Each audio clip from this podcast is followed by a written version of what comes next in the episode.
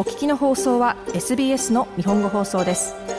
詳しくは SBS 日本語放送のホームページ sbs.com.au スラスジャパニーズへどうぞフロストさん、こんにちは。こんにちは、長尾さん。えー、前回はですね、ワイナリー巡りで、そのテイスティングどうやればいいかなんていうそうな話をしていただきましたけども。そうですね。えー、もっと広くですね、えーはい、オーストラリアは比較的ワイン観光の盛んなところだと思いますけども、いかがですか？はい。おっしゃる通りだと思います。やっぱりオーストラリアってあの観光産業ですごくあの、に力を入れている国だと思うんですけども、あの、ワイナリーもその観光産業の大きなあの、貢献している産業の一つだと思ってまして、えー、あの、大都市から近いワイン産地、えー、例えば、ハンターバレー、シドニーから2時間ぐらいで行けますけれども、あの、非常に人気の観光地になってますね。実際ワイン観光ってどの辺まで線引いたらいいんでしょうね？ええー、とにかくあのワイン産地に観光目的でいらっしゃる海外のお客様、もちろんあの国内の地元の人たちが遊びに行くのはもうすべてワイン観光と呼んでいいんじゃないでしょうか。うん。実際に私ワイン観光で思い浮かぶのはそのワイナリー巡り、そしてさらにその、うんえー、最近は高級レストランと併設したワイナリーも多いので、多いですね。うん、えー、そういうところで、まあ、パーティーをやるとかですね、食事に行くとかそういうふうな感じになるんですけども、あの、シドニーの場合でもやっぱりそういうところが主流ですかね。そうですね。あの、海外からだけじゃなくて、本当に週末だけシドニーから遊びに行って、あの、行かれる方もたくさんいらっしゃると思いますし、あとはなんか、よく流行ってるのが最近ヘンズナイトとか、バックスパーティーとか、結婚、婚前旅行に、あの、グループ、お友達だけで行ったりですとか、あとはシドニーに、こう、あの、ご家族とか友人が、あの、遊びに来られた時に連れてってあげる。遠出する目的として行ったりですとか、そうですね。いろんな目的で、あの、リピーターも多いあの、ワイン産地なんじゃないでしょうか。えー、シドリーから、そのやっぱり、ハンターバレーが一番ですか？そうですね。厳密に言えば一番近いところではないんですけれども、一番こうインフラが整ってて、いろんな人が行ける、あの、受け入れ体制が整っているのはやっぱりハンターじゃないですかね。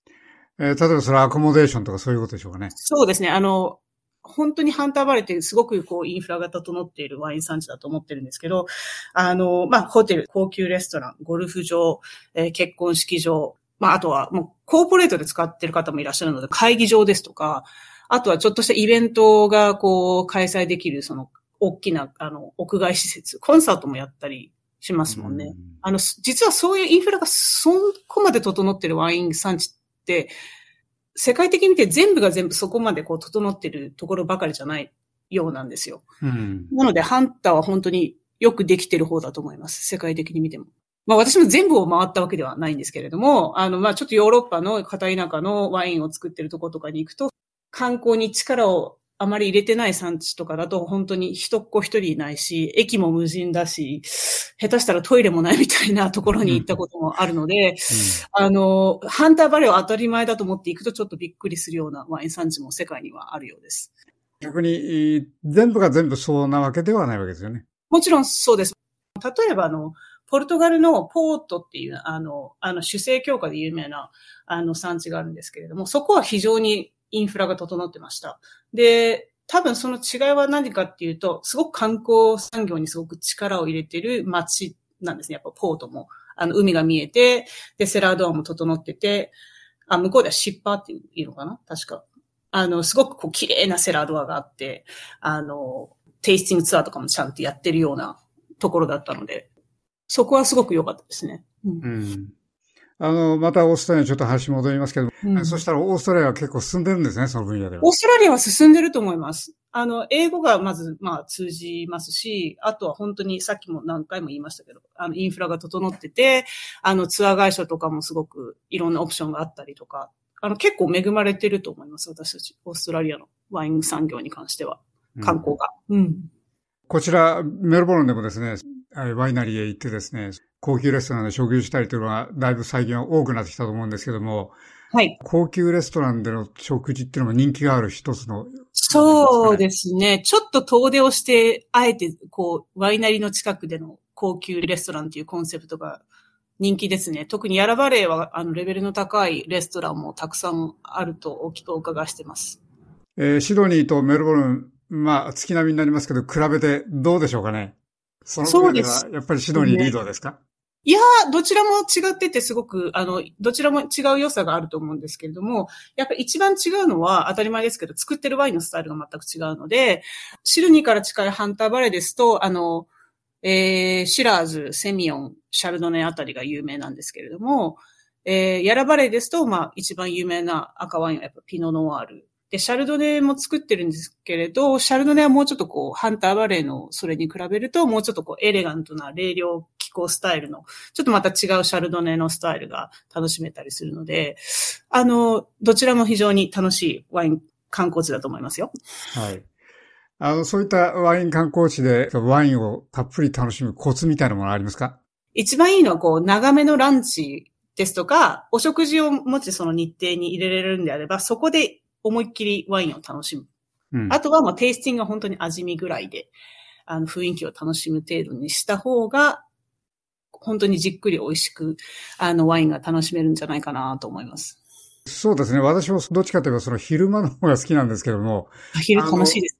ワイナリーは景色のいいところが本当に多いので。そうですね。えええー、そういうところのレストランで食事をしながら本当ワインと景色と両方楽しめるって、それは非常に快適でいいっていうふうに私は感じてますけどね。そうですね。あの、できれば、こう、屋外でもが見えるとことか、あの、うん、屋外に座れる、あの、レストランも多いですからね。あの、畑をこう、見ながら、ゆっくりワインを楽しんでいただくっていうのも、うん、